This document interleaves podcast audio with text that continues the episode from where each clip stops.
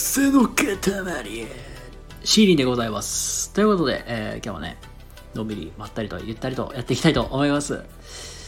はい。で、今日はですね、えー情報の取捨選択っていうテーマで、まあ、お話をしていこうかと思います。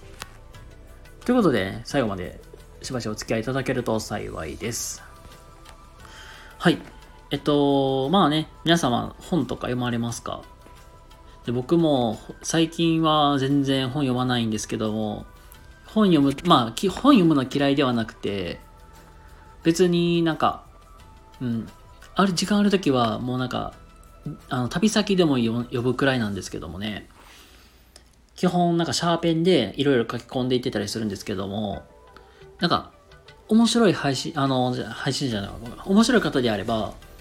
あの4色ボールペンで、あの色を分けてるんですよ。で、でそれを情報取捨選択していってますけども、これまあ、なんだろう、分け方にもなんかルールがあって、まあ4色ボールペンって言えばね、赤と青と緑と黒なんですけども、黒って基本使わないようにしてて、赤、青、緑だけ使ってやってるんですよ。で、赤がまあ一番なんか読んでて大事なところ。で、まあ青がなんか共感できるところとか。で、緑がなんかこれ面白いなっていうので、なんか分担していってるんですけども、もうそれもそれで、あ、こういうやり方もあるんだって僕もすごい勉強にはなるんですけども、あの、わざわざなんだろう、なんで3つにしなきゃいけないのか。ここが実はすごく面白くて、今日皆さんにそれをね、今日は伝えたいんですよ。皆さんね、なんか普通に別に情報の取捨選択って、賞味なんか5個、5種類とか4種類とか、まあ10種類でもいいじゃないですか。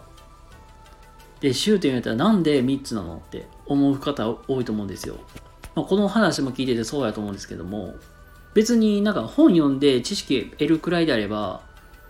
なんかここ大事だなとかで線引いたりとか、うん、なんだろう、別にこれどういう意味っていう感じで、なんか2種類とかでも別に1種類でもいいと思うんですよ。え、わざわざなんで3種類なんだろうって、って思うんですよね、みんな、僕もそうやったけど。これがね、実は3っていう数字がキーポイントになってくるんですけども、例えば10とか12とかなってくると、あの効率がめちゃくちゃ悪い。10種類とかになってくると、これはあれで、これはこれでって、この労力がめちゃくちゃもう手間だから、それがすっごく大変なんよ。で、やから、やからといって、これがずっと続くわけでもない。習慣化しても、あの、しんどくて途中でやめちゃいそう。で、これじゃあ極端に数字絞ればええやんっていうことで、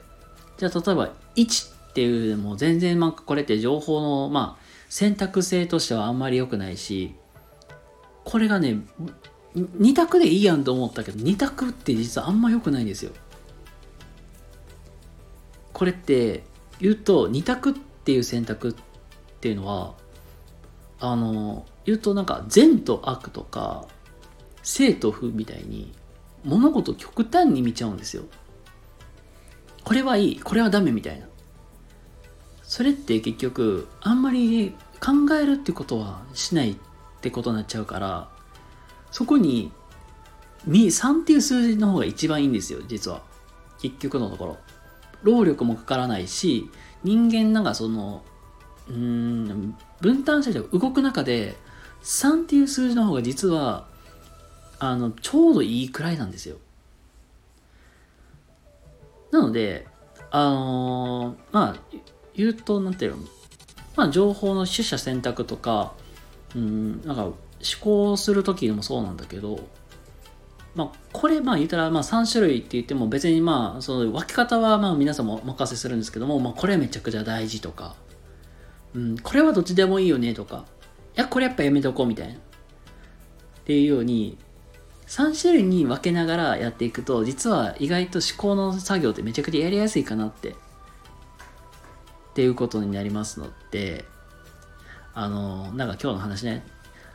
なんかよかったら、なんか、ためになれば、まあ、参考になったら嬉しいなと思います。ということで今日は、情報の取捨選択というテーマでお話しさせてもらいました。ということで、皆様、良い一日お過ごしください。それではまた。